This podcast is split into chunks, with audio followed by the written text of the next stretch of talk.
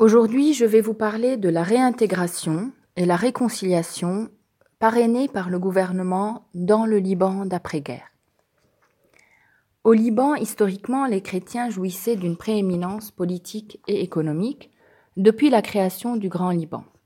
Cet avantage avait été institutionnalisé en 1943 avec l'indépendance par le pacte national et le système politique confessionnel qui ont permis au Liban de maintenir un équilibre précaire entre les différentes composantes de sa société.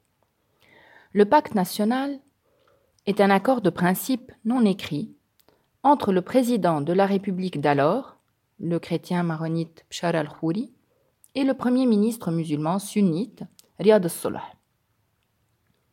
Avec ce pacte, les chrétiens acceptaient une intégration de forme au monde arabe et les musulmans, sunnites en l'occurrence, acceptaient le principe d'un État libanais souverain, géré selon le système du confessionnalisme politique. Mais la création de l'État d'Israël en 1948, la montée du nationalisme arabe, la crise de Suez en 1956 et la guerre des Six Jours en 1967 exacerbent les contradictions politiques et sociales internes. Celles-ci sont issues de l'exode rural et du choc culturel entre sociétés montagnardes et urbaines.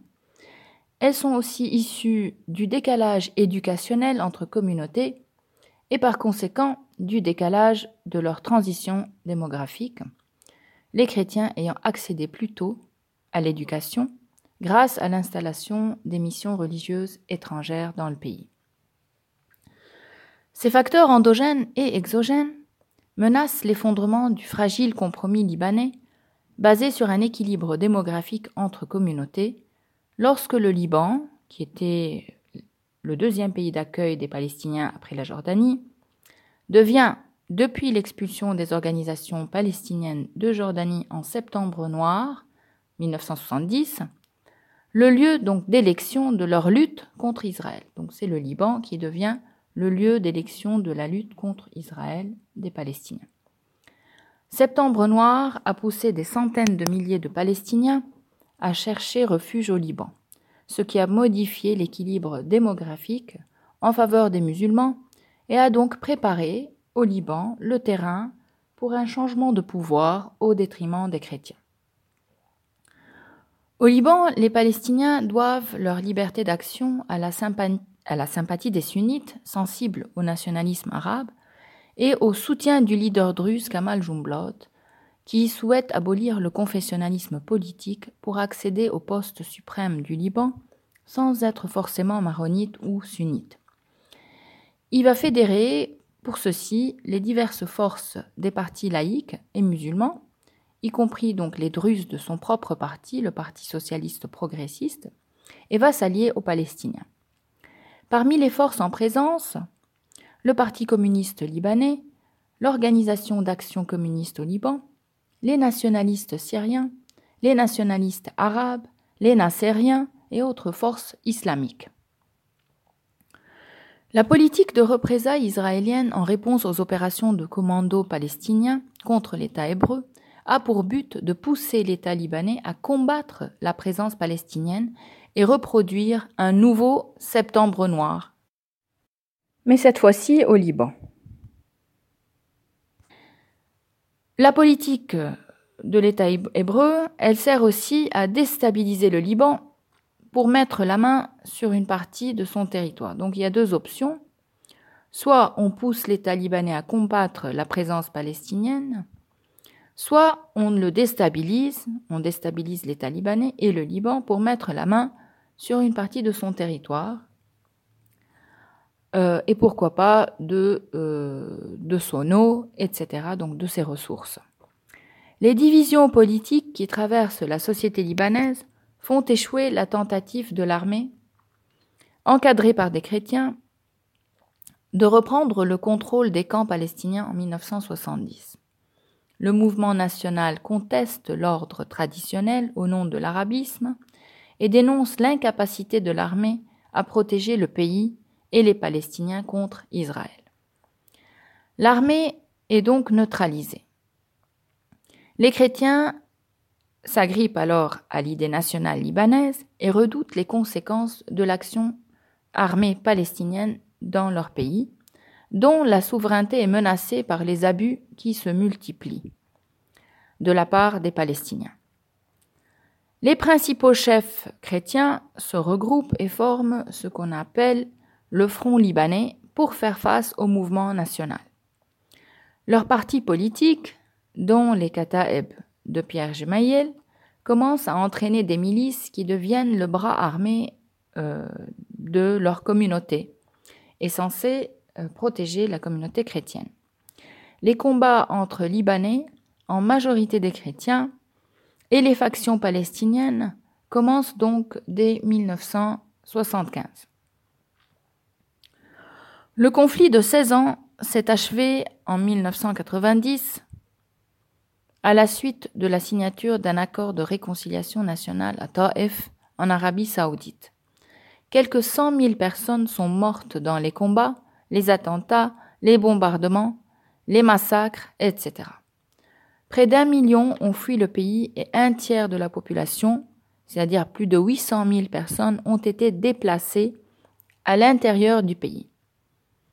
À Beyrouth, divisé entre l'Est chrétien et l'Ouest, plutôt à majorité musulmane, les familles ont fui pour échapper aux combats le long des lignes de démarcation, pour échapper aussi aux bombardements et aux risques d'enlèvement.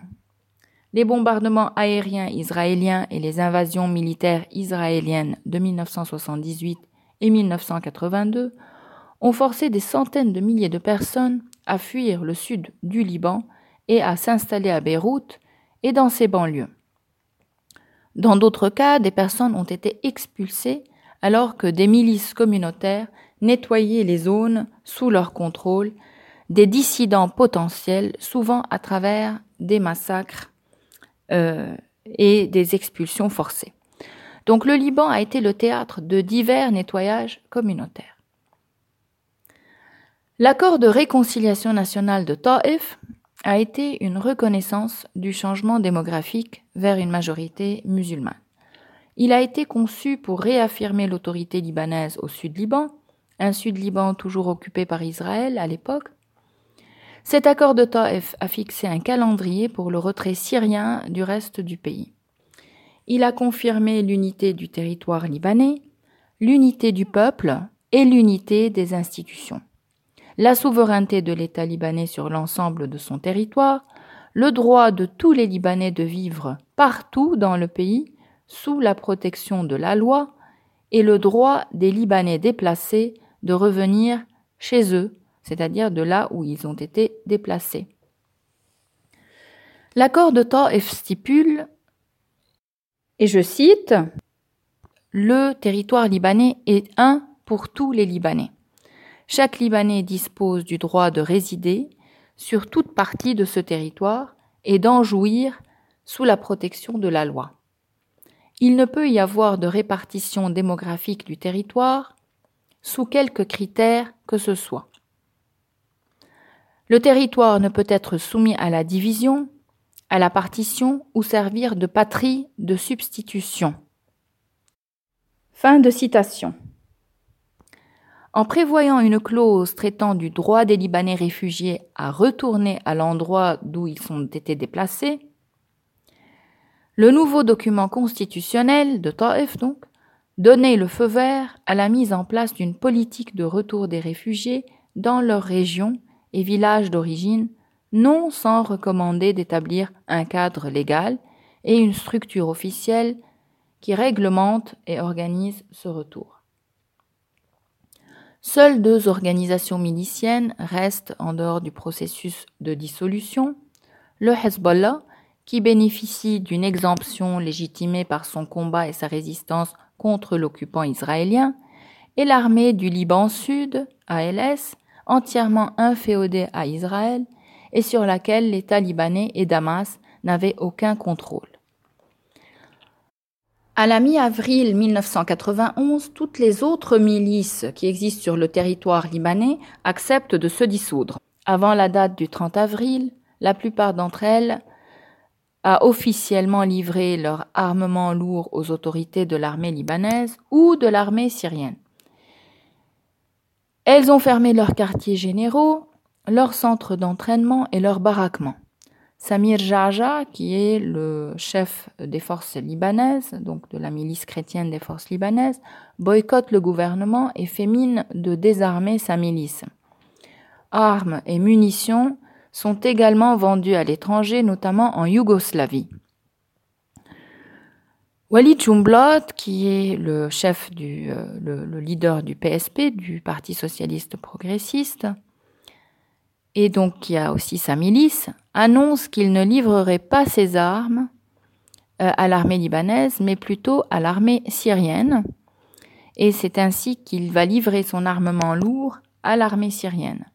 Les forces libanaises rendent à l'armée libanaise l'armement lourd qu'elle lui avait pris en 1990 lors du conflit et des affrontements qui ont mis face à face les forces libanaises de Samir Jaja et l'armée euh, libanaise. Le 5 mai 1991, le gouvernement libanais propose officiellement de réhabiliter par étapes 20 000 miliciens, 20 000 donc anciens membres des milices, tant chrétiens que musulmans, dans les institutions de l'État, avec la possibilité de rejoindre l'armée et les forces de sécurité internes.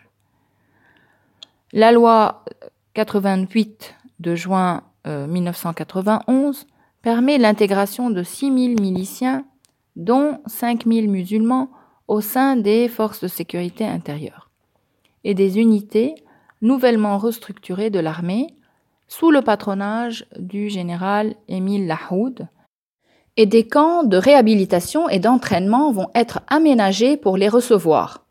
Environ 2000 autres vont être recrutés dans l'administration civile, mais après cela, plus aucune autre mesure de réinsertion n'a été entreprise par le gouvernement libanais. À la décision de euh, dissolution des milices succède immédiatement la normalisation des relations avec la Syrie à travers la conclusion d'un accord de fraternité, de coopération et de coordination le 22 mai 1991 traitant des volets politiques, économiques, sécuritaires et culturels, cet accord est suivi le 1er septembre par un accord de défense commune et de sécurité qui entérine l'emprise syrienne sur le Liban. Ainsi contrôlé, le Liban ne constitue plus une menace pour la sécurité de la Syrie, qui se porte garante du pacte national libanais et des accords signés à Taif. En juin 1991, le gouvernement nomme 40 nouveaux députés au Parlement pour combler les neuf nouveaux sièges musulmans prévus par Taif pour équilibrer entre les chrétiens et les musulmans, parce qu'il y avait plus de députés chrétiens que de députés musulmans au sein du Parlement euh, avant la guerre du Liban, et pour aussi combler les 31 autres euh, sièges devenus vacants euh, du fait de la mort des députés depuis les dernières élections législatives en 1972. Certains chefs de guerre n'ont pas accepté de dissoudre leur milice avant de s'assurer d'un minimum de leur permettant d'échapper à d'éventuelles poursuites judiciaires. En effet, le 26 août 1991, euh, on a une loi d'amnistie générale qui est promulguée elle couvre les crimes politiques et les crimes contre la sécurité intérieure de l'État. Donc, euh, les crimes d'instigation à la guerre civile, de troubles interconfessionnels, armement des Libanais les uns contre les autres, insurrection, organisation de bandes armées, terrorisme, etc. Tous ces crimes commis avant le 28 mars 91 seront donc amnistiés. Grâce à cette amnistie fondée sur le principe de l'arel et bois la marloupe, c'est-à-dire ni vainqueur ni vaincu, on tente de conjurer le spectre de la guerre. En d'autres termes, on va désigner le conflit, on en prend acte tout en l'aplatissant, tout en l'occultant et euh, en euphémisant ses conséquences. Alors que le conflit est à l'origine même du politique, il est ainsi paradoxalement intégré au cœur de la communauté politique, ce qui permet de le désamorcer, car intégrer revient en quelque sorte à dissoudre. Le gouvernement Karame, de Omar Karame donc, formé des chefs de milice, estime que cette loi va favoriser la paix et la réconciliation et permettre au Liban de tourner une nouvelle page de son histoire.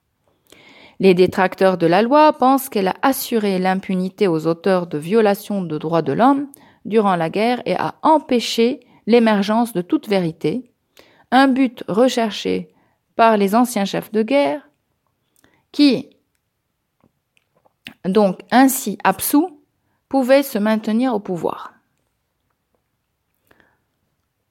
Toutefois, certains crimes sont exclus de cette auto-amnistie générale, à savoir les crimes renvoyés devant le Conseil de justice avant la mise en vigueur de la loi, ainsi que l'assassinat ou la tentative d'assassinat de personnalités religieuses ou politiques et de diplomates arabes ou étrangers. Cette dernière clause, comme pour réaffirmer, donc elle est, elle est là comme pour réaffirmer que l'impunité ne touche le politique qu'en tant qu'acteur du conflit et non pas en tant que victime. Donc tant que les acteurs ont commis des crimes, ils vont être absous, mais si les crimes sont commis à leur encontre, eh bien ces crimes-là ne sont pas absous. Ainsi, plutôt que de réduire la nuisance des anciens chefs de guerre et des leaders communautaires, les formalités de sortie de guerre ont renforcé le rôle du leader politique communautaire, qu'on appelle Zahim en arabe, comme intermédiaire entre l'État et le groupe dont il est le porte-parole. Et, euh, et donc, ces formalités de sortie de guerre ont aussi consolidé le système confessionnel libanais. La communauté socio-religieuse, dirigée par le Zaïm, est désormais reconnue comme un important acteur politique et l'État est reconnu comme étant le champ des tractations pour le partage des ressources. La dissolution des milices s'accompagne d'une fermeture des ports illégaux dont elles bénéficiaient et de l'arrêt des systèmes fiscaux qu'elles avaient, qu'elles avaient, donc que ces milices avaient établis dans les régions qu'elles contrôlaient. Cette mesure s'est inscrite dans la tentative du gouvernement d'élargir l'autorité de l'État. Les chefs de milices ne sont plus autorisés à contrôler directement des zones territoriales déterminées. Dans la montagne, c'est-à-dire le sud du mont Liban, cette mesure se matérialise par une fermeture des postes de péage de l'administration civile de la montagne qu'avait installé Walid Jumblat, donc chef de la milice du PSP et chef druze, donc euh, cette administration civile de la montagne qu'il avait donc installée en 1984 après sa victoire de la guerre de la montagne contre les forces libanaises chrétiennes. Je vais donc vous expliquer comment, dans ce contexte, les gouvernements libanais de l'après-guerre ont abordé la question du déplacement au Liban. Nous allons donc explorer ensemble la mise en place d'une structure et d'une stratégie générale de retour, le lancement et l'exécution de l'intégration, de la réintégration des déplacés dans leur village d'origine.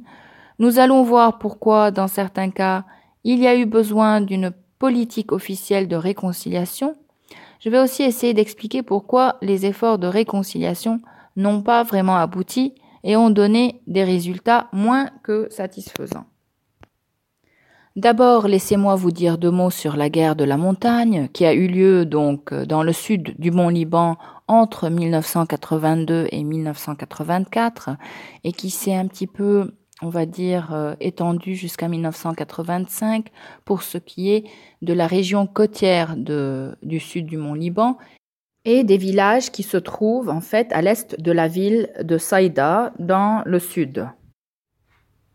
Donc euh, entre 1982 et 1984, dans le Liban en guerre, la guerre de la montagne oppose les miliciens chrétiens des forces libanaises aux Druzes, partisans de Walid Jumblat, dans ce qu'on appelle donc la montagne, qui est une zone de cohabitation druso-chrétienne qui se trouve au sud du mont Liban et qui est communément appelée euh, la montagne par, euh, par ses habitants.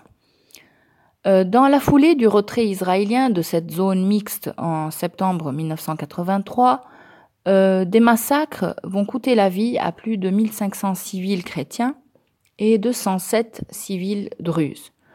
Plus de 230 000 chrétiens euh, vont être expulsés de leur village entre 1982 et 1985, ce qui en fait donc le plus important transfert de population de la guerre du Liban de 75-90.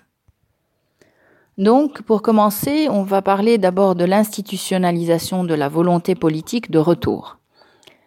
Le 12 octobre 1991, le gouvernement du Premier ministre Omar Karame confie la responsabilité des affaires des déplacés à Eli Houbaïka, qui est ministre d'État sans portefeuille et ancien chef de la milice chrétienne des forces libanaises.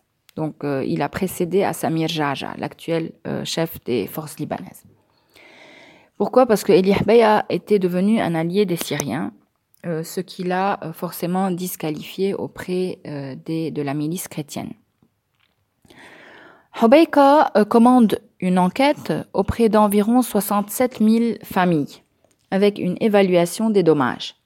Il demande aussi une assistance immédiate de l'ONU en juin 92, il organise un congrès national sur les personnes déplacées à l'intérieur du pays avec la participation active de puissants dirigeants et partis politiques, d'institutions gouvernementales, d'ONG et de représentants des personnes déplacées.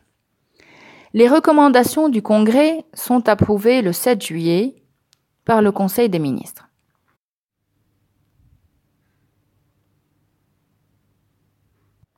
L'armée libanaise est donc déployée pour permettre aux personnes déplacées de reprendre le contrôle de leurs propriétés privées et de leurs maisons, euh, lorsqu'elles n'étaient pas détruites ou endommagées ou encore euh, disponibles, c'est-à-dire pas squattées.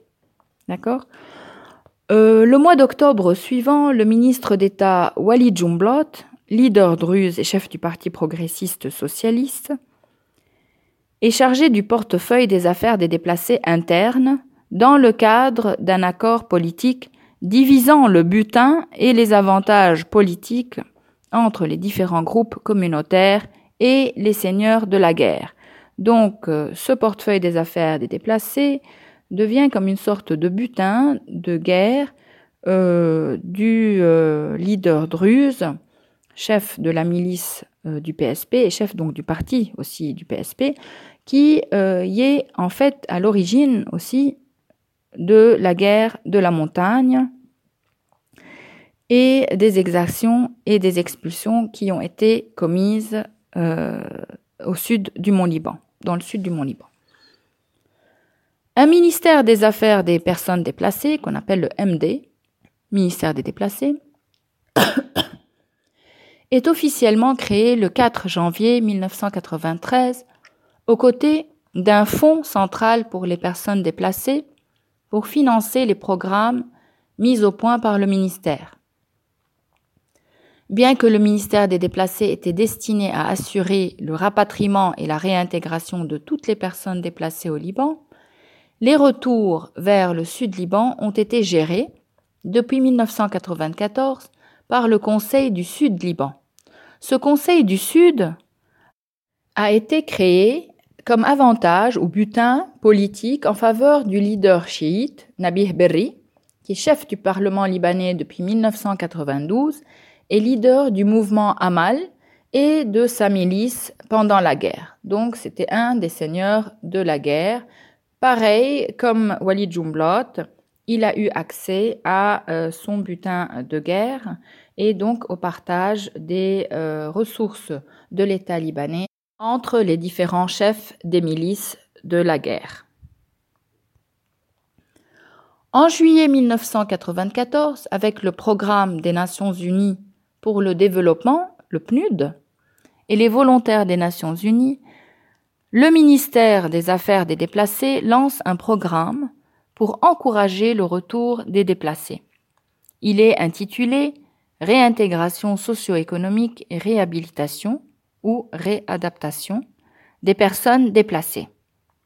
ce qui donne en arabe l'acronyme A'idoun, signifie aussi rapatrié ou, euh, entre guillemets, retournant, returnees. Donc A'idoun, qui signifie rapatrié, est l'acronyme de, euh, en arabe de réintégration socio-économique et réhabilitation des personnes déplacées. Donc, euh, ce programme est financé par le PNUD, l'UNESCO et le Conseil libanais du développement et de la reconstruction, c'est-à-dire le CDR. Bon, on passe d'abord ensuite à la stratégie nationale de retour. En mai 1993, parallèlement à une politique nationale de reconstruction et de développement, le Conseil des ministres adopte une stratégie nationale de retour consistant en cinq objectifs à coordonner par le ministère des Déplacés.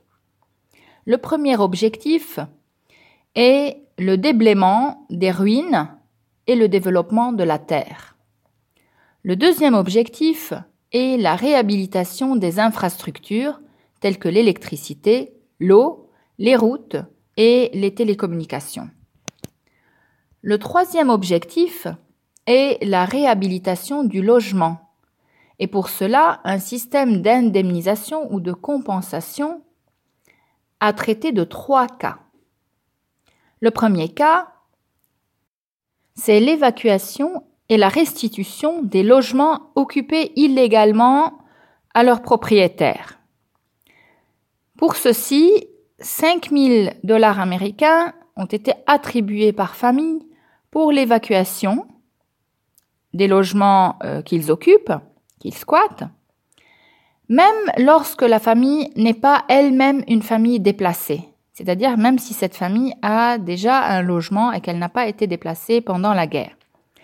Dans le cas d'une famille déplacée, le mécanisme de décharge est bloqué jusqu'au retour de la famille euh, déplacée dans sa maison d'origine. Donc on va attendre que euh, la famille qui squatte retourne dans sa maison d'origine pour que elle puisse évacuer euh, le logement qu'elle squatte et le restituer à ses, euh, à ses, à ses propriétaires. Dans le cas où le logement est occupé par de nombreuses familles, donc par plusieurs familles, chaque famille a eu droit à l'indemnisation de 5 000 dollars américains. Le deuxième cas, c'est la réparation des maisons endommagées. Pour réparer une maison endommagée, 12 000 dollars ont été attribués à la, à la famille déplacée, rapatriée, euh, qui est en train de euh, rénover ou de réparer son local endommagé. Donc, il y a 12 000 dollars euh, par local endommagé. Le troisième cas, c'est la reconstruction ou la construction des maisons détruites. 22 500 dollars ont été attribués à chaque famille déplacée pour reconstruire une maison à la place de la maison d'origine détruite. Dans le cas de beaucoup d'héritiers, chaque héritier qui avait atteint sa majorité, c'est-à-dire ses 18 ans, a eu droit à l'indemnité totale de construction pour pouvoir construire une habitation à l'emplacement de la maison détruite de l'ancêtre. L'indemnisation est ainsi acquittée en trois versements par famille ou par personne majeure, et ceci dépendamment de l'avancement des travaux de construction. On a fait ceci parce que on a imaginé que si il n'y avait pas eu la guerre et s'il n'y avait pas eu de déplacement, chaque personne qui aurait atteint l'âge de 18 ans aurait pu construire un appartement ou une petite maison à côté de, euh, de la maison parentale ou à côté de la maison des ancêtres ou bien au-dessus carrément, c'est-à-dire rajouter un étage au-dessus de la maison euh, initiale euh, des parents. Donc, euh, c'est pour ça qu'on a attribué donc euh, 22 500 dollars pour euh, chaque personne qui avait atteint la majorité et qui avait, qui était euh, en mesure de construire une maison ou un appartement supplémentaire dans son village d'origine. Bon, alors, le quatrième objectif de cette stratégie nationale de retour est la réhabilitation et le développement de l'éducation et des services sociaux locaux. Donc, on a euh, essayé de, euh, de construire ou, et de, de mettre en place des centres sociaux, des services de santé, des clubs culturels et sportifs. Le cinquième objectif, c'est la réhabilitation de l'économie locale. C'est-à-dire on va euh, donner des crédits à l'agriculture, à l'industrie, à l'artisanat, au tourisme, au commerce. Bientôt, un sixième objectif va être euh, ajouté, rajouté aux cinq précédents, et on va voir pourquoi. Deux actes de vengeance entre Druzes et chrétiens ont été signalés après la ratification de l'accord de Taif, qui a mis fin euh, à la guerre du Liban, on va dire, en 1989, mais avant la publication de sa législation spéciale en fin 1992 qui garantit le droit au retour des déplacés. Donc, entre l'accord de Taif de 89 et euh, la publication de sa législation en 92, il y a eu deux actes de vengeance entre Druzes et chrétiens dans le sud du Mont-Liban. Ces deux cas de vengeance devaient convaincre le ministère des déplacés d'inclure un processus de réconciliation comme sixième cible ou sixième euh, euh, objectif de la stratégie nationale de retour. C'est ce qui a été le cas pour les villages où des tensions étaient possibles entre les résidents, c'est-à-dire les Druzes, et les rapatriés, en l'occurrence les chrétiens. Donc on a, on les a appelés résidents et rapatriés pour éviter de les nommer par, euh, par Druzes et chrétiens, euh, des, euh, des, des dénominations qui sont particulièrement communautaristes. Les tensions dans ces villages découlent en fait des affrontements communautaires sanglants et des massacres qui avaient eu lieu pendant la guerre du Liban. Les cas de vengeance sont euh, les suivants. Le meurtre de deux chrétiens de plus de 75 ans, un homme et sa sœur, qui avaient tenté de retourner à leur village de Kfarmata pour fuir une zone de combat dans une banlieue de Beyrouth. Ils ont été interceptés par des miliciens druzes et tués à l'entrée de leur village. Le deuxième cas de vengeance, c'est le meurtre par un chrétien de huit druzes dans son village euh, en représailles à 13 membres de sa famille euh, massacrés en 1983 par des miliciens druzes. Presque tous ces villages où il y avait des, euh, risques de tension entre, entre habitants, c'est-à-dire notamment entre druzes et chrétiens, se trouvait dans la région mixte, donc druso-chrétienne du sud du Mont-Liban. En fait, en septembre 1983, le retrait de l'armée israélienne du sud du Mont-Liban, euh, une zone rurale, montagneuse au centre du pays, habitée par des chrétiens et des druzes, avait provoqué la guerre de la montagne entre la milice chrétienne des forces libanaises et la milice druze du Parti socialiste progressiste, soutenue par ses alliés palestiniens et syriens. Donc, je vous l'avais déjà dit avant, la guerre avait fait des milliers de morts parmi les civils, pour la plupart chrétiens.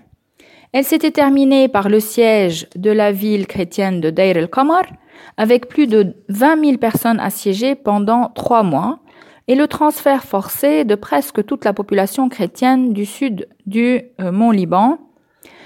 Environ 165 000 personnes avaient quitté Alei, et le Haut-Chouf en 1983 et 1984, et 70 000 autres ont quitté le Chouf côtier en 1985, soit euh, un total de plus de 230 000 personnes en l'espace de deux ans. Des maisons et des lieux de culte et symboles religieux comme sanctuaires, monastères et églises avaient été pillés, brûlés et détruits, des cimetières profanés et des champs dévastés. Les données démographiques de la région ont été renversées.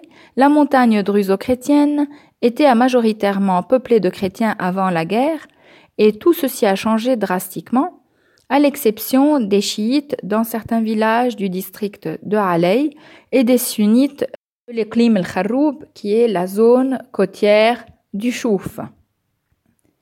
Après la fin de la guerre, les déplacés ne pouvaient pas retourner dans ces régions à cause du ressentiment et de la, frustration qui y régnait encore, à cause de la peur de la vengeance et des actes de représailles. Avant tout rapatriement et tout règlement, le ministère des Déplacés a cherché à pacifier suffisamment la région et à assurer un climat social favorable à ces villages de la réconciliation. Le ministère des Déplacés n'a donc contribué à la reconstruction et à l'infrastructure qu'après la conclusion d'un accord de réconciliation entre Druzes et chrétiens. Donc en fait, la réconciliation n'a touché que ces villages druso-chrétiens. Et le ministère des Déplacés n'a euh, rien fait, rien contribué à la reconstruction et à l'infrastructure avant que ne soit conclu un accord de réconciliation entre Druzes et chrétiens d'un village déterminé. La troisième étape a été l'initiation et l'exécution d'une première phase de la stratégie nationale de retour. Donc, on commence à mettre en place cette stratégie nationale de retour et en voilà la première phase. L'ampleur et la complexité du problème du déplacement, la violence qui a provoqué l'expulsion des chrétiens du sud du Mont Liban et les moyens limités dont disposait l'État n'ont pas permis le retour immédiat de toutes les personnes déplacées. Il a donc été décidé de procéder par étapes. En septembre 1993, le Conseil des ministres adopte un programme pour une première phase de réintégration. Pour cette première étape du processus de retour, les villages sont sélectionnés sur la base de quatre critères. Le premier critère est politique. Il s'agit des localités qui ont échappé à la confrontation sanglante interne et au massacre ou au conflit avec les villages voisins, pendant la guerre et qui n'ont pas besoin de réconciliation. Le deuxième critère est sécuritaire. Il s'agit des localités qui fournissent les meilleures conditions de sécurité pour pouvoir s'installer à nouveau.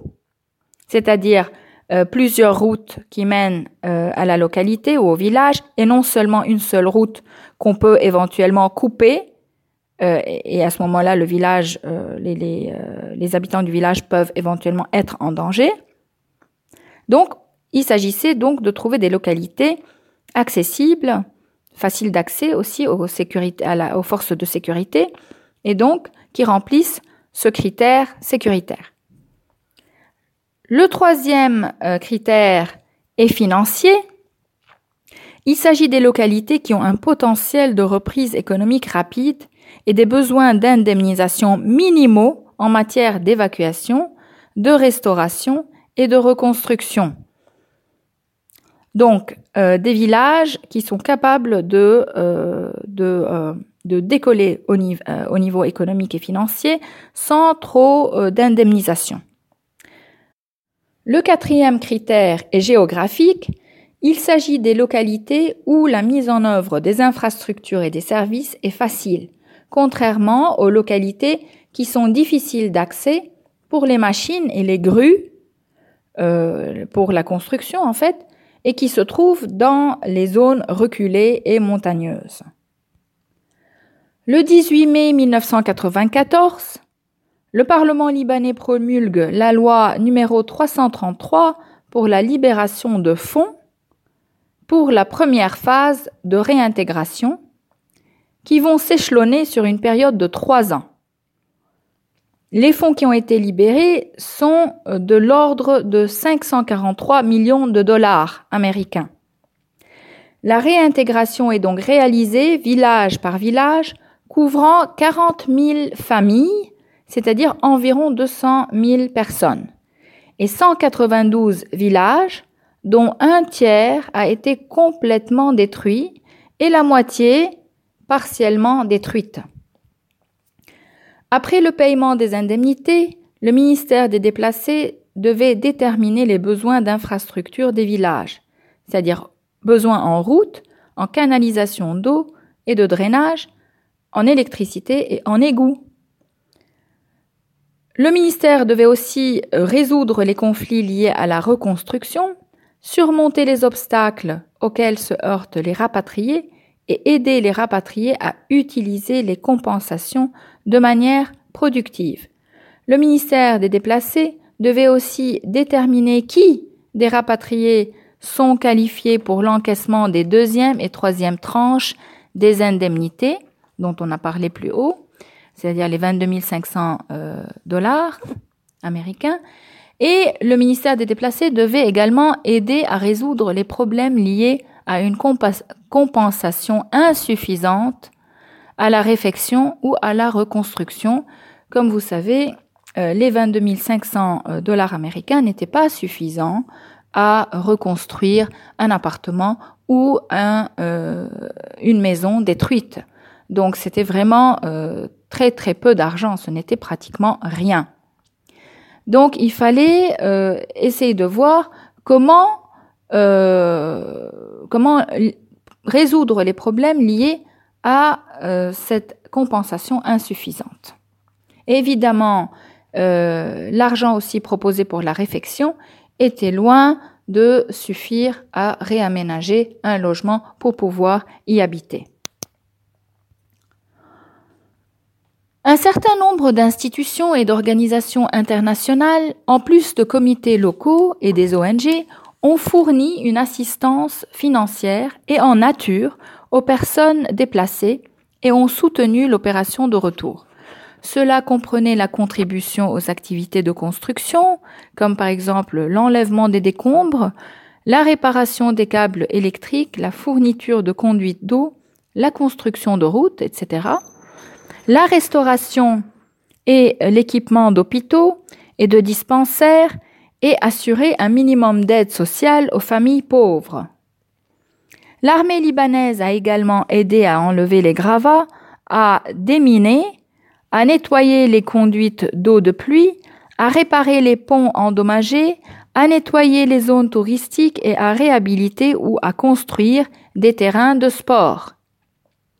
Le ministère des Déplacés a travaillé conjointement avec d'autres ministères, notamment le ministère des Travaux publics, le ministère de l'eau et l'électricité, qui a été remplacé depuis par le ministère de l'énergie, le ministère de la Poste et des Télécommunications, le ministère de l'Éducation, celui de la jeunesse et des sports, celui de la santé publique, celui du logement et des coopératives, le ministère de l'Agriculture, de l'Intérieur, des Affaires rurales et des municipalités, le ministère de la Défense, celui de la Justice, celui du Tourisme et celui de l'Information, pour assurer la couverture médiatique de l'opération de retour, etc.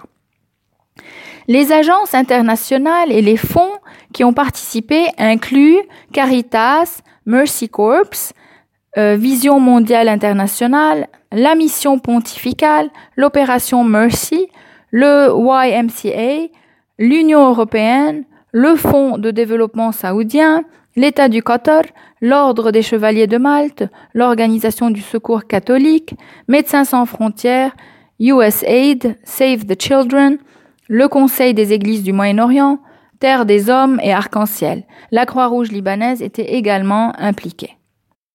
Les agences des Nations Unies ont collaboré avec des agences gouvernementales, des ONG libanaises, des agences de financement et des donateurs pour aider à la reconstruction. L'infrastructure, l'agriculture, la santé, l'éducation et d'autres services humains, sociaux, culturels, environnementaux et économiques pour revitaliser les villages et encourager le retour. Cela comprenait la création d'emplois, l'octroi de prêts, le renforcement du rôle social des femmes et la promotion des institutions locales, des clubs et des associations culturelles. Le ministère des Déplacés et Aïdoun ont organisé des sessions de formation et des ateliers sur les techniques de résolution des conflits. Une série d'activités éducatives et récréatives avec les jeunes ont été conçues pour encourager les résidents et les rapatriés à se rencontrer et à mieux se comprendre, à créer de nouveaux liens sociaux et à traduire ces liens en un effort conjoint vers un retour réussi au village. Beaucoup d'importance a été euh, également accordée à la réhabilitation des lieux de culte et des cimetières. La présence de services publics de base, d'écoles, d'églises, de mosquées, de repères religieux et la capacité de gagner décemment sa vie ont été considérés comme des éléments clés pour encourager les personnes déplacées à se réinstaller dans leur village d'origine. Parlons maintenant du cas particulier du sud du mont Liban, c'est-à-dire de cette région de cohabitation druso-chrétienne. Un peu particulière euh, du fait des tensions, euh, des tensions assez particulières, assez, assez fortes durant la guerre du Liban et notamment la guerre de la montagne. La politique nationale de rapatriement distingue deux types de situations dans la région druso-chrétienne du sud du Mont Liban. La première situation, c'est les villages exclusivement chrétiens et les villages mixtes, druso-chrétiens donc, qui n'ont pas connu de violents combats ou des massacres.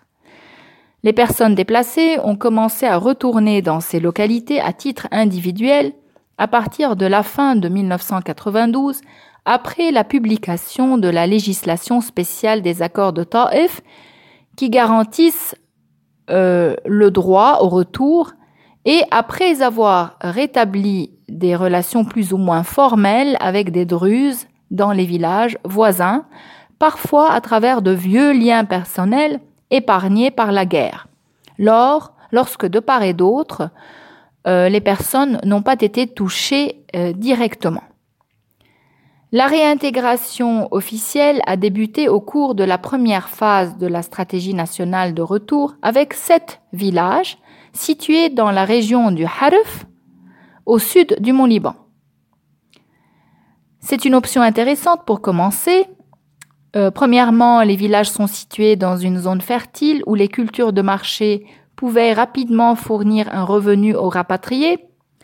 Deuxièmement, ces villages étaient entièrement euh, chrétiens et avaient un accès limité. Deux aspects qui les rendaient plus faciles à protéger par l'armée libanaise. De surcroît, l'un de ces villages, qui s'appelle Albire, Albire euh, dont les conditions d'accès étaient les meilleures, pouvait servir de centre d'opération pour la région. Le gouvernement d'après-guerre cherchait à restaurer sa crédibilité et sa légitimité vis-à-vis des chrétiens politiquement marginalisés par l'obtention d'un premier succès rapide de la stratégie de retour. Donc forcément, on va essayer, on va faire en sorte que ça marche pour euh, être, pour en fait être légitimé ou assurer ou restaurer une certaine crédibilité.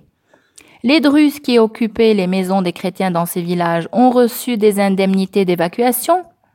Le ministère des déplacés avait supposé que les villageois déplacés étaient impatients de retourner dans la montagne.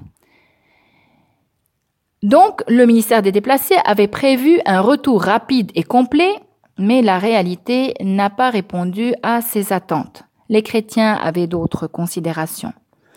Si les coûts de réintégration en termes de risque de sécurité perçus l'emportaient sur les avantages de la récupération des maisons et des terres, les chrétiens ne se réinstalleraient pas.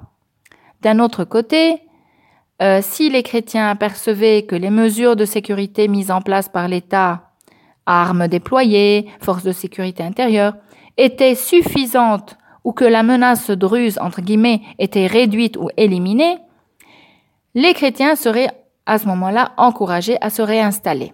Donc voici les considérations chrétiennes qui ont fait que euh, la réalité n'a pas été du tout euh, conforme aux attentes du ministère des déplacés au niveau des chiffres. Le deuxième type de situation dans la région druso-chrétienne, euh, c'est le cas de villages Parmi les nombreux villages mixtes druso-chrétiens où de violents combats et où des massacres avaient eu lieu. C'est aussi des villages chrétiens euh, voisins de villages druzes et qui s'étaient combattus ou qui avaient été le théâtre de massacres pendant la guerre. Pour ces villages, qu'ils soient mixtes ou chrétiens, ayant été le théâtre de combats ou de massacres, un processus de réconciliation sélectif et localisé, de médiation et de compensation a été conçu pour faciliter la réintégration des personnes déplacées tout en évitant la violence vindicative. Ces villages sont ceux qu'on a appelés les villages de la réconciliation. La sécurité de l'État joue un rôle essentiel dans la préparation du terrain pour entamer le processus de réconciliation, car elle implique la présence d'une autorité légale pour rassurer la population. Pour surmonter les blocages psychologiques dus aux risques perçus et souvent à un sentiment d'injustice, les familles des victimes tombées dans la montagne pendant la guerre ont eu droit à une indemnisation supplémentaire de l'équivalent de 10 000 dollars américains pour chaque victime, druze ou chrétienne, euh, tombée lors euh, des guerres de la montagne. En tout cas, dans ces villages-là. Et ceci pour les villages donc de la réconciliation. 501 millions de dollars américains ont été versés en, en, compensation pour les victimes de la violence interconfessionnelle dans les villages de la réconciliation. Parlons maintenant plus en détail de ce processus sélectif de réconciliation libanaise dans le cadre de la stratégie nationale de retour. Le processus de réconciliation libanaise s'inspire des coutumes arabes profondément enracinées dans la société libanaise, où le cheikh Soloh ou arbitre, médiateur, parraine la réconciliation entre les familles ou les clans selon des codes tribaux spécifiques. La réconciliation traditionnelle, inspirée par les coutumes arabes, implique l'identification de l'agresseur, la reconnaissance du tort et la demande de pardon de l'agresseur. Ces coutumes et traditions fournissent un cadre global de réglementation qui permettent d'aboutir à une réconciliation et par conséquent à concrétiser la volonté politique de pacification, d'unité du territoire et de pluralisme religieux. Pour parvenir à la réconciliation au sein d'un village spécifique ou entre deux villages voisins, l'un druze et l'autre chrétien, plusieurs étapes ont été impliquées. La première étape, pour chaque localité, un comité druze de résidents et un comité chrétien de rapatriés ont été formés pour représenter les villageois. Des représentants ont été officiellement investis par les autorités pour représenter les villageois et parler en leur nom. Le choix s'est généralement porté sur des individus qui n'ont pas souffert directement de la violence et qui peuvent par conséquent communiquer avec des membres de l'autre groupe communautaire. Au début du processus de médiation, le ministère des Déplacés organise des réunions séparées avec chaque comité, le comité des résidents et le comité des personnes déplacées.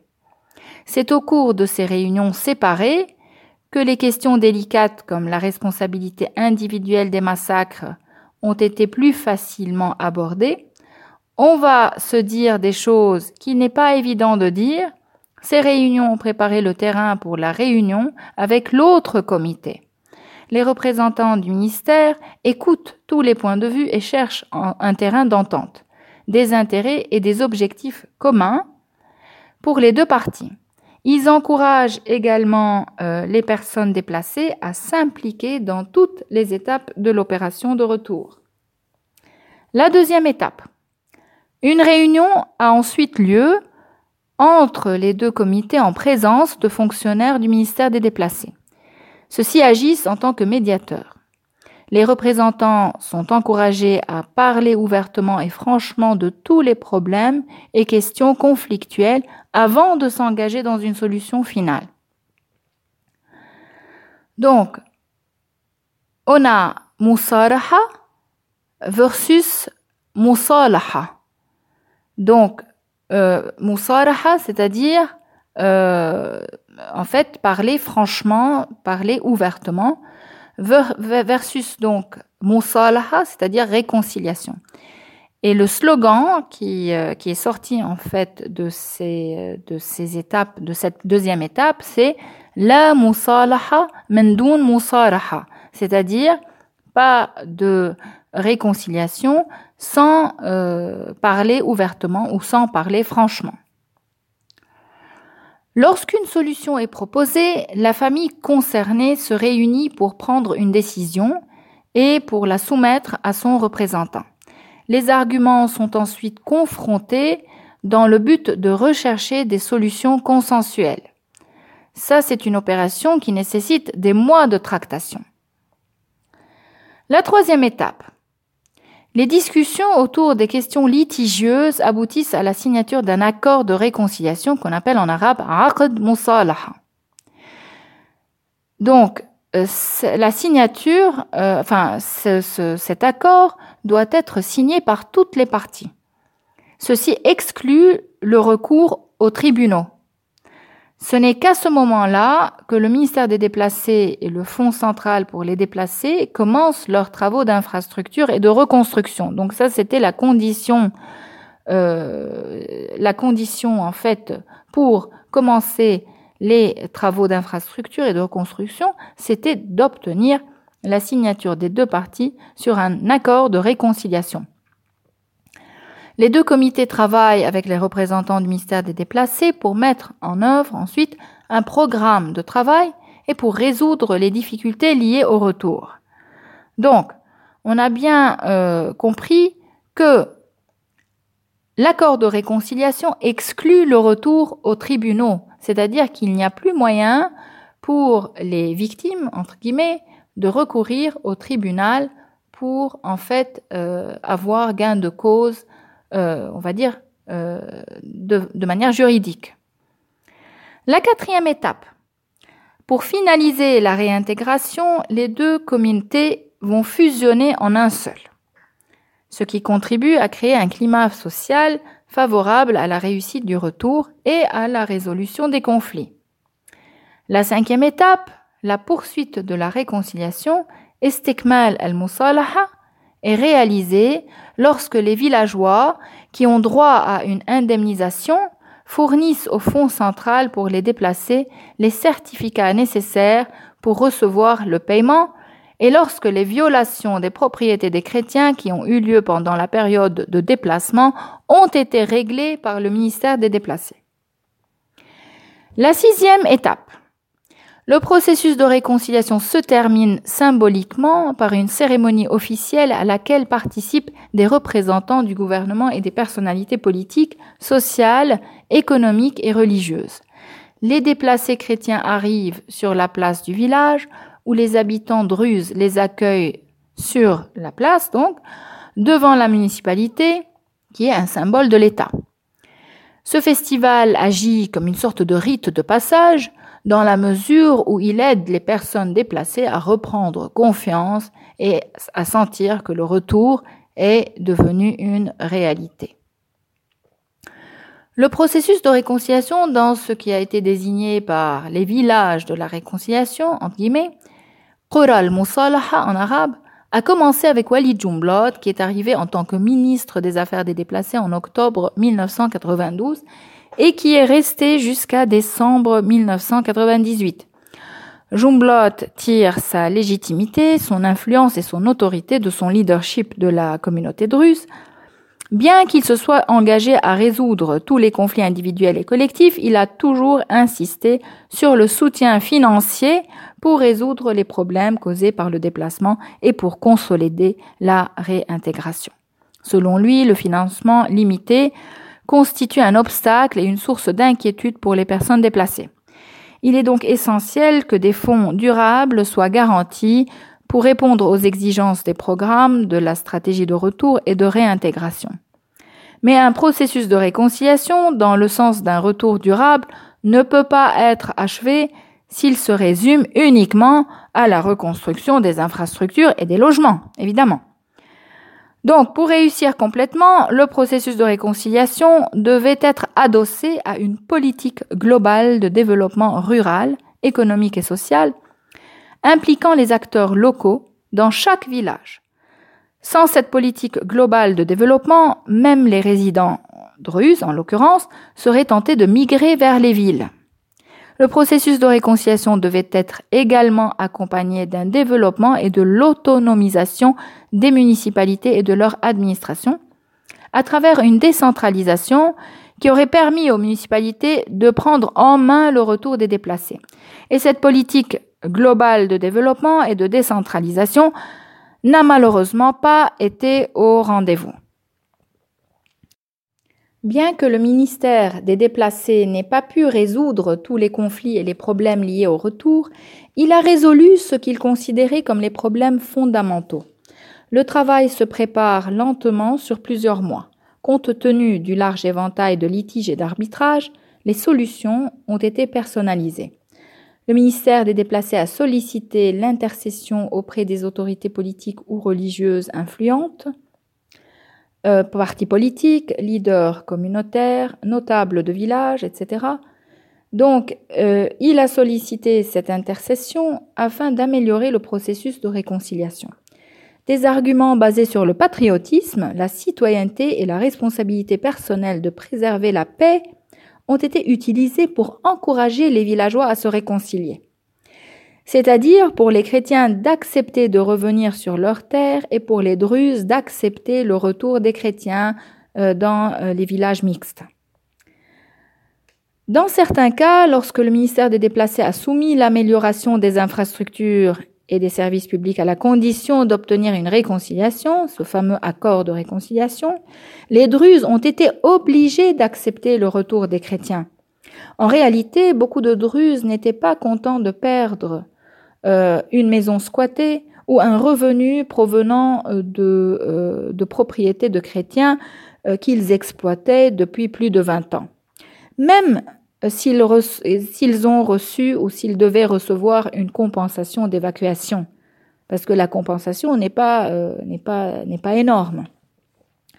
Ici, le ministère des Déplacés a travaillé comme médiateur, comme arbitre et comme confesseur à la limite. Il a cherché à aplanir les nombreuses difficultés, il a intervenu non seulement euh, comme médiateur, entre les deux comités représentant les communautés belligérantes, mais aussi en tant que médiateur entre les membres d'un même comité, parce qu'il y avait des problèmes entre les membres euh, chrétiens du comité chrétien, entre les membres druzes du comité druze, qui n'étaient pas toujours d'accord. Donc, euh, il y avait donc dans chaque comité ce qu'on appelait les colombes et les faucons. Et donc, il fallait en fait euh, agir en tant que médiateur d'abord entre les membres d'un même comité avant de pouvoir agir en médiateur, euh, en tant que médiateur, donc entre les membres des deux comités différents. À ce jour, toutes les localités à problème dans le sud du Mont-Liban ont officiellement achevé le processus de réconciliation, à l'exception du village de Kfar Selwan, qui est un village dans le district du Maten Sud, ou Barabda, où les différents euh, et les problèmes de meurtre ont été portés devant les tribunaux avant la proclamation de l'amnistie générale à la fin des combats. Donc cette amnistie dont nous avons parlé plus haut. Et, euh, donc, étant donné que, euh, que les meurtres de Kfar Selouane avaient été portés devant les tribunaux, avant cette amnistie, eh ben, euh, le, village de Kfar Selwan n'est pas arrivé à une réconciliation et donc un accord de réconciliation. Euh, pour parvenir à la réconciliation, les plaignants doivent abandonner leur dossier et donc les plaintes. Les conditions nécessaires pour parvenir à la réconciliation étaient l'impératif d'abandonner les vieilles plaintes et l'impossibilité de poursuite judiciaire une fois la réconciliation achevée. On en a déjà parlé. Ceci parce que les poursuites judiciaires sont vues comme susceptibles de menacer le climat de coopération et, en somme, de perpétuer le conflit. Euh, voyons maintenant quelles ont été les limites du processus de réconciliation libanaise.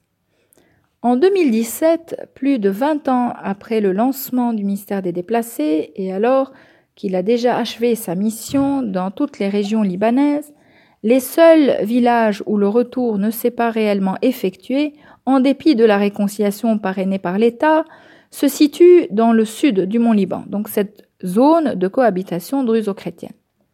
La réconciliation officielle n'a pas atteint ses, objectifs. Dans les villages de la réconciliation, les chrétiens ont reconstruit en partie ou continuent de reconstruire, rien que pour utiliser les compensations, mais ils ne se réinstallent pas définitivement dans leur village. Ils s'empressent de retourner dans les régions à prédominance chrétienne avant la nuit tombée. La raison d'une réintégration limitée, avancée par les officiels, est le manque de fonds.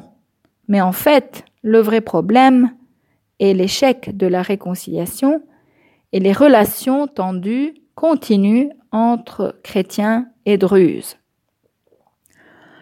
Mais euh, ce sont des raisons que ne veulent, pas euh, s'avouer euh, les responsables du ministère des déplacés.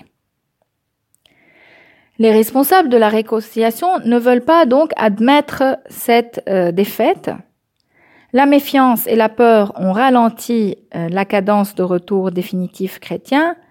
Il est de 17% donc ce, ce, retour est de 17% pour le sud du Mont Liban en 2005, de 23% en 2015. Et à mon avis, c'est allé décrescendo depuis 2015 parce que les chrétiens ont peur euh, de, de, ce qui se passe euh, dans la montagne. Pour de nombreux chrétiens, le processus de réconciliation ne leur a pas donné justice, et le retour au village implique toujours des risques de sécurité. Les chrétiens doutent du fait que les Druzes ont été désarmés après la guerre. D'ailleurs, beaucoup ne montent pas dans la montagne sans être eux-mêmes armés, même lorsqu'ils sont vieux, ou bien d'un certain âge. Les rancunes et la méfiance des deux côtés pourraient transformer un incident banal en véritable poudrière. Même dans la région du Haruf, cette région qui était en fait facile d'accès et très propice, on va dire, à la réconciliation, cette, euh, cette région où les villages ont été relativement épargnés durant la guerre et où il n'y a pas eu de massacre de civils et où la réconciliation n'était pas vraiment nécessaire, une petite portion des 9000 personnes qui avaient fui la région se sont déplacées pour prendre possession de leur maison pendant la première phase de réintégration. Le fait que ces euh, villages chrétiens soient dans une zone qui soit largement encore sous l'influence des Druzes et du PSP, c'est-à-dire du Parti socialiste progressiste de Walid a nécessairement entravé euh, le retour. En 1983, tous les chrétiens du sud du Mont-Liban ont subi une expulsion soudaine et violente, sous la menace de mort et en un laps de temps très réduit. Ils ont expérimenté une perte soudaine de tous leurs biens, accompagnée d'une intense violence et suivie d'un exil de euh, longue durée, sur une longue durée. Cette expérience collective a conduit à une homogénéisation de leur représentation et à l'émergence d'une mémoire de groupe, une mémoire de la perte et de l'exil durable. La stratégie nationale de retour aurait dû inclure dans ses prévisions un suivi psychologique, peut-être, même pour les villages relativement épargnés mais ceci n'a même pas été pris en compte. Depuis le début, ce sont les luttes de pouvoir au niveau national, c'est-à-dire entre les différentes composantes du gouvernement, qui ont régi le processus de réconciliation. Et souvent donc, ont entravé ou retardé le paiement d'indemnités et de compensations. Dans les années 90, par exemple, les frictions entre l'ancien Premier ministre Rafik Hariri, qui exerçait son autorité sur le Fonds central pour les déplacés, et Walid Jumblat, ministre des déplacés, ont conduit à la suspension des paiements. Entre 2005 et 2014, des rapprochements entre les deux hommes ont été réalisés sous la pression de l'opposition, en l'occurrence le mouvement patriotique libre du général Michel Aoun, qui a dénoncé les gaspillages au sein du ministère des Déplacés entre 1993 et 2005. Les ressources ont été utilisées à mauvais escient à des fins politiques et électorales. Alors que le mécanisme d'évacuation des logements a permis de restaurer des milliers de maisons à leurs propriétaires légitimes, de nombreuses évacuations étaient en réalité fictives. Ces évacuations politiques ont été facilitées par Walid Jumblat qui contrôlait le ministère des Déplacés depuis 1993. Des indemnités d'évacuation ont été versées à des familles druzes qui ne vivaient pas dans des locaux squattés ou qui n'avaient pas le statut de déplacés.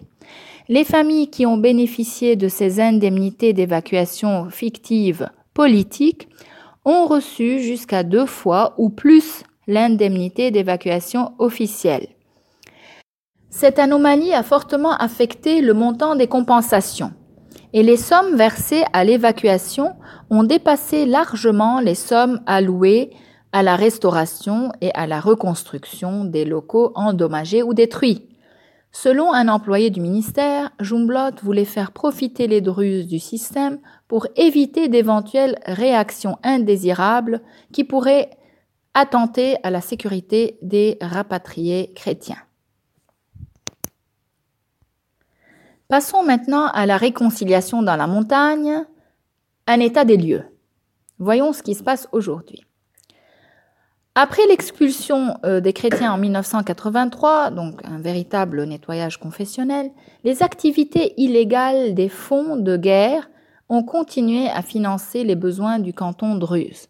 La fin du conflit armé a asphyxié la montagne. Les possibilités d'emploi ont diminué, de même que les chances de reprise économique. Ces problèmes sont exacerbés par l'émigration et l'exode rural des Druzes peu de centres actifs ont persisté avec un potentiel aussi très limité et localisé. Donc préservé du point de vue de l'environnement, et ici, euh, euh, bon, il y a la question euh, du fait que, étant donné qu'il y a plus de 230 000 personnes qui ont évacué la région en 1983 et 1985, donc ceci a contribué en quelque sorte à la préservation euh, du site du point de vue de l'environnement. Évidemment, il n'y a plus eu de construction, il n'y a plus eu de construction, on va dire, naturelle, c'est-à-dire l'augmentation de la population qui fait que elle va euh, euh, construire des appartements, des immeubles, des maisons pour pouvoir se loger. Donc ces 230 000 personnes qui ont été expulsées de la montagne, en fait, ont été se loger ailleurs notamment dans le réduit chrétien pour 60% d'entre elles, et 40% ont définitivement quitté le Liban. Donc pour les 60% qui se sont réfugiés dans le réduit chrétien, évidemment, au cours de 30 ans, euh, ces personnes-là euh, se sont évidemment multipliées et ont contribué pratiquement à euh, l'augmentation de la construction en réduit chrétien. Et c'est pour ça, quelque part, que la montagne euh, druso-chrétienne est restée préservée sur le plan euh, de l'environnement. Donc, euh, préservée du point de vue de l'environnement, la montagne manquait en fait d'infrastructures pour attirer l'activité touristique. Et donc, cette montagne semblait être un paradis vide, dépouillé de son autonomie économique. De la vitalité a été certes infusée dans la région avec l'injection des fonds de réconciliation, mais seulement pour une période limitée, avec le processus de réconciliation terminé. Les Druzes ont bénéficié de nombreux arrangements, ils ont encaissé des compensations pour l'évacuation des propriétés des chrétiens et pour la restauration de leurs propres maisons endommagées. Les chrétiens ont dû emprunter ou utiliser euh, leur épargne pour achever la réfection ou la reconstruction d'une maison, faute de compensation suffisante. Donc les montants vraiment sont dérisoires par rapport au coût du bâti. On l'a déjà vu plus haut. Et en plus, euh, les chrétiens ont recouru à la main-d'œuvre locale druze, qui est très compétente et bon marché, pour reconstruire leur maison. Donc tout ça euh, participe euh, du bénéfice qui a été en fait pratiquement accordé aux druzes. Pour les habitants druzes, il leur fallait empêcher la région de sombrer dans un marasme. Le sud du mont Liban constitue un cinquième du territoire libanais, habité par 5% de la population libanaise, en l'occurrence druzes et sunnites sur la côte. Donc euh, druzes euh, dans les hauteurs et sunnites sur la côte, dans la région de l'Eklim el-Kharoub. Les druzes avaient donc le choix entre ouvrir leur canton, entre guillemets, aux chiites voisins, dont ils refusent catégoriquement le voisinage, ou d'accueillir les chrétiens qui en sont les habitants d'origine.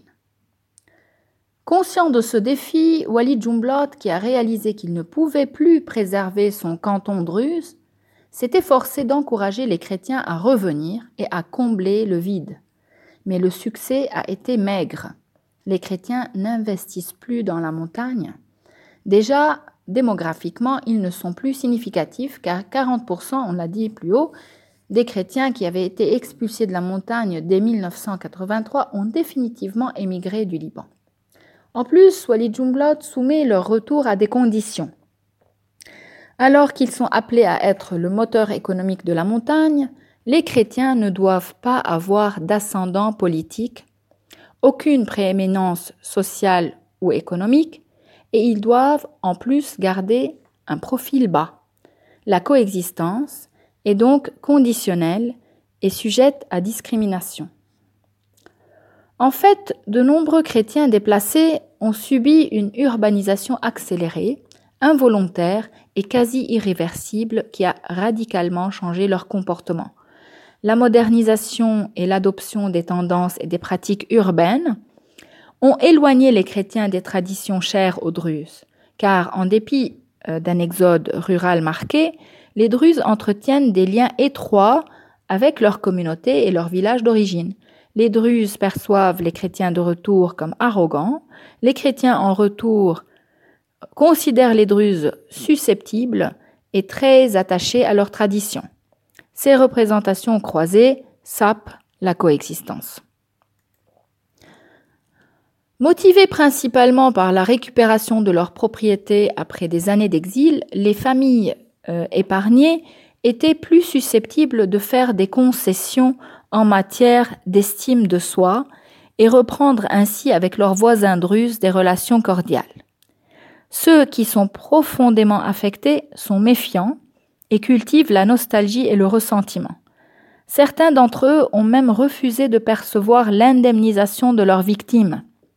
Certains étaient motivés par le désir d'affirmer et de réclamer leurs droits, D'autres ne sont pas retournés dans leur village, soit parce qu'ils refusent d'adopter un comportement spécial pour plaire aux druzes, soit parce qu'ils ne s'y sentent plus chez eux. Dans de nombreuses parties de la montagne, les chrétiens croient qu'on leur fait sentir qu'ils ne sont pas les bienvenus euh, dans le sud du mont Liban. Les monuments commémorant la bravoure des combattants druzes à chaque intersection majeure constituent des marqueurs territoriaux intimidants pour les rapatriés chrétiens.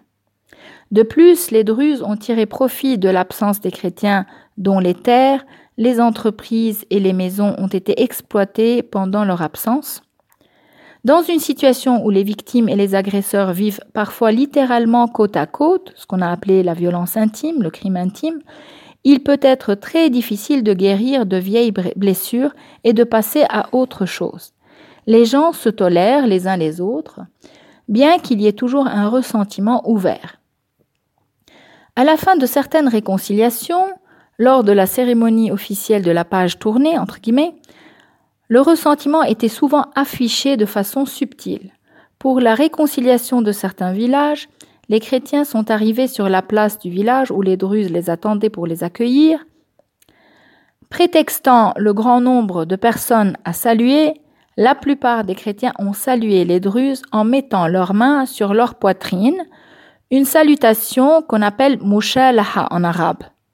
Lorsqu'on sait que serrer la main de quelqu'un signifie symboliquement lui faire confiance, la mushalaha reflètent les sentiments des chrétiens envers leurs anciens voisins druzes.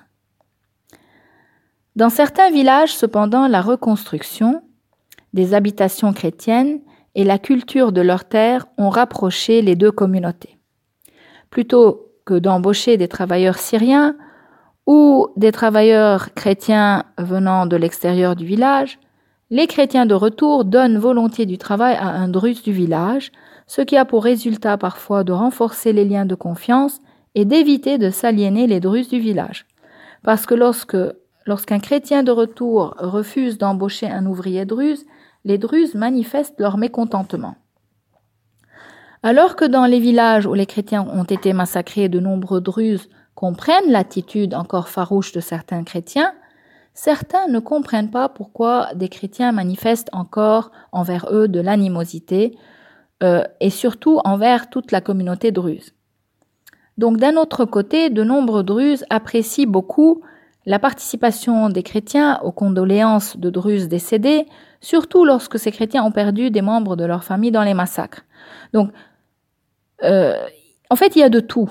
Dans les deux villages mixtes où les druzes ont été massacrés, les chrétiens en général ne sont pas encore réinstallés malgré la réconciliation.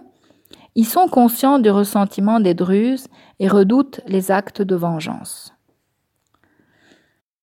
Dans certains villages, les initiatives menées par l'ONU et Aïdoun et d'autres associations euh, ont été perçues par les résidents et les rapatriés comme la cause principale de l'échec de, euh, la réconciliation. En raison d'abord de la courte durée euh, de vie de ces initiatives, les liens sociaux qu'ils essayent de créer se sont avérés plutôt artificiels et temporaires les participants à ces projets et événements ne sont pas confrontés directement et ne traitent pas de sujets sensibles. Seules quelques initiatives et euh, activités locales menées par les villageois eux-mêmes étaient susceptibles de resserrer les liens sociaux, comme des festivals, des dîners, des divertissements donc de toutes sortes, le tourisme, euh, donc l'encouragement du tourisme vers ces villages, les manifestations sportives et culturelles, etc. Le processus de réconciliation au Liban est en quelque sorte responsable d'une logique communautaire dominante et d'une généralisation d'un crime commis à toute la communauté. On va voir comment. En concordance avec l'amnistie et pour la confirmer, la réconciliation s'est focalisée sur le groupe, dans ce cas euh, la communauté, et non plus sur l'individu, ce qui a nié toute distinction entre l'auteur du crime et la victime, ou entre l'auteur d'un crime appartenant à une communauté et tout autre membre de cette même communauté qui n'a pas participé au crime. Cette logique communautaire qui prévaut a dilué la responsabilité individuelle dans l'ensemble plus large qu'est le groupe confessionnel. L'indemnité versée par l'État aux familles des victimes n'a donc pas été le résultat de la reconnaissance du tort commis ou d'une reconnaissance de la victime de ce tort par son auteur. Or, il est clair que le laxisme délibéré de l'État à installer une justice punitive dans l'après-guerre s'explique par le fait que les dirigeants des anciennes milices avaient tous été intégrés dans les gouvernements de l'après-guerre et constitué le noyau de l'administration. En outre, le processus a laissé peu de place pour le deuil personnel des victimes à travers le témoignage et la mémoire. Souvenez-vous qu'on avait choisi les personnes les moins touchées pour faire partie des comités et non pas les personnes les plus touchées ou qui avaient perdu des membres proches de leur famille. Vivre à proximité d'autres groupes n'implique pas nécessairement les aimer. La coexistence laisse l'individu libre de ressentir un large éventail d'émotions. La coexistence est juste une affaire de proximité, on va dire, et de partage de l'espace. C'est la première étape du processus de réconciliation. La deuxième étape étant la confiance à reconstruire. Et la troisième étape étant un mouvement euh, vers l'empathie. Pour les victimes, il est beaucoup plus facile d'accepter de coexister avec d'anciens ennemis que de se réconcilier avec eux. La base de la coexistence est l'accommodation, alors que la réconciliation nécessite une convergence émotionnelle. On pourrait alors soutenir que l'échec du processus de réconciliation libanais est dû au fait que le pardon est une condition nécessaire pour parvenir à une vraie réconciliation, mais en théorie, la réconciliation n'implique pas nécessairement le besoin de pardon, mais elle peut l'entraîner.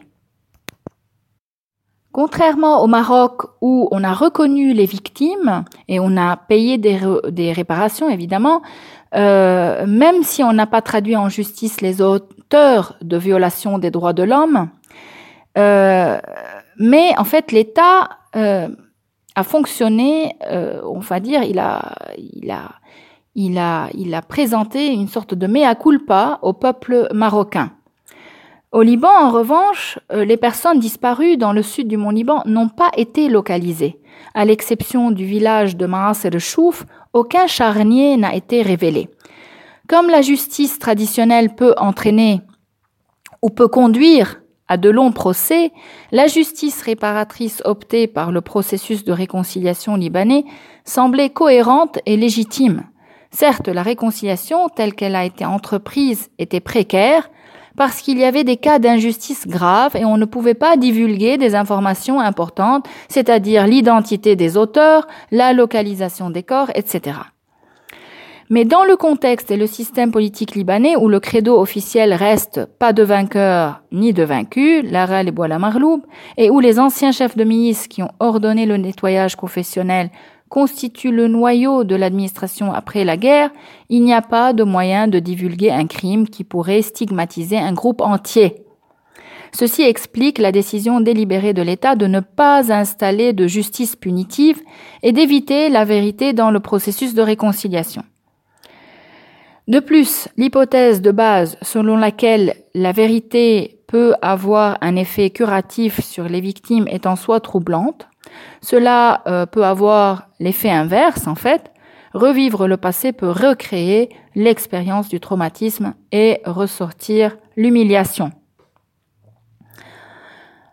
Euh, en revanche, euh, comme au Liban, le Maroc aussi a explicitement choisi de ne pas identifier les auteurs. En revanche, en Afrique du Sud, la Commission Vérité et Réconciliation a désigné des individus, des institutions, des organisations et des partis politiques responsables de violations graves de droits de l'homme. On a aussi cherché à réintégrer les auteurs des crimes dans la communauté. La vérité et la justice comme reconnaissance sont étroitement associées à la notion de victime. Il a fallu un prix à payer pour restaurer un espace politique et un nouveau pacte politique de coexistence. Ce prix, c'est le sacrifice du droit positif qui garantit un procès équitable.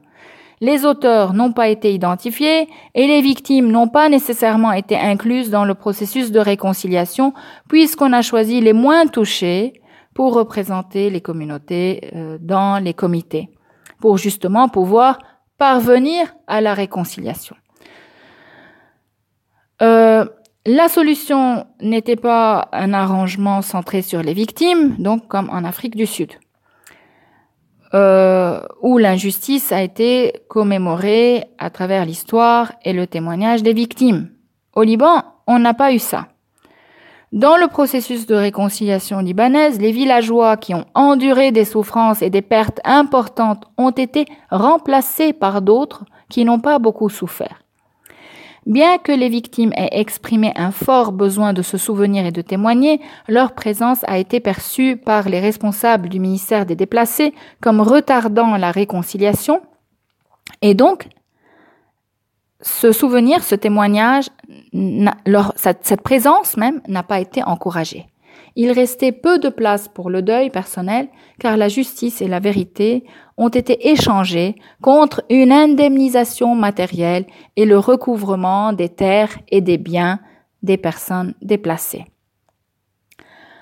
Surtout, à cause de l'amnistie générale, la réconciliation devait suivre une logique spécifique en accord avec cette amnistie. Tant que les chefs de guerre responsables conservaient le pouvoir en temps de paix, il était difficile de mettre en place une commission de vérité et de réconciliation. C'était pour les chefs de guerre se mettre en danger, même en l'absence de poursuites criminelles. Car en fait, car en fait, donc, cette commission permet une certaine reconnaissance des crimes. Une telle commission soit mise en œuvre, il faudrait qu'il y ait un consensus général sur le fait qu'elle soit nécessaire. Pour être acceptée en tant qu'autorité impartiale et indépendante, sa composition doit être équilibrée, représentant tous les acteurs politiques et communautaires, et son travail doit être rendu public nécessairement. Cette commission devrait mener des enquêtes professionnelles et systématiques.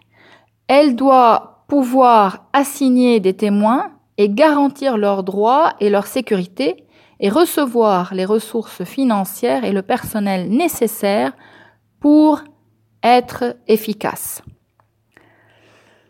Ainsi, pour conclure, une fracture profonde et ancienne persiste entre Druzes et chrétiens, alimentée par les relations troublées d'un lointain passé datant du XIXe siècle et la mémoire que chaque communauté porte. Le processus de réconciliation alimenté par les circonstances politiques et les intérêts du moment a été une clé pour forcer la sociabilité entre les groupes en conflit et pour traiter les symptômes du conflit, c'est-à-dire le déplacement à grande échelle, tout en rejetant ses causes.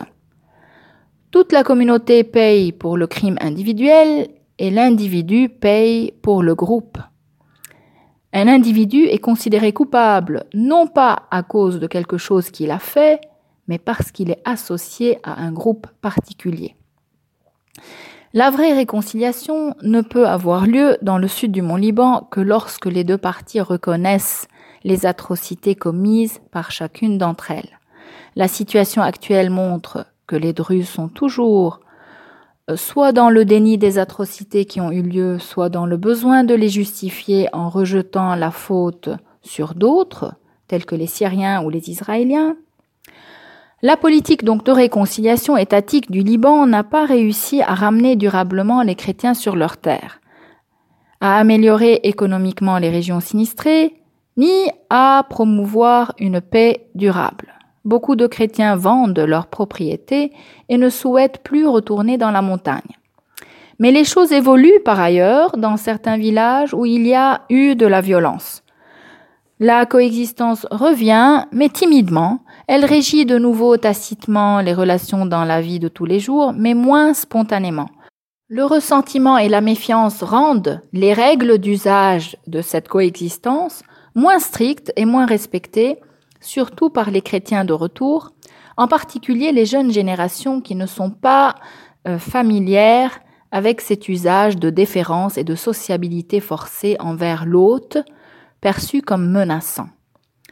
Si le code reste nécessaire, il ne suffit pourtant pas pour euh, empêcher l'hostilité et la violence.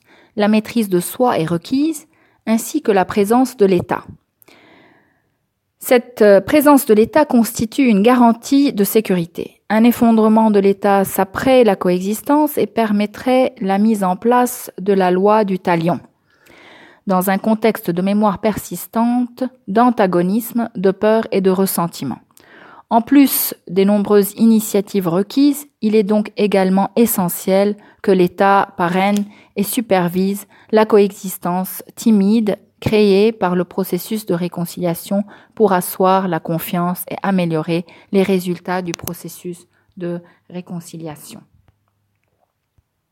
Aujourd'hui, euh, rien vraiment ne laisse penser que la situation s'est grandement améliorée.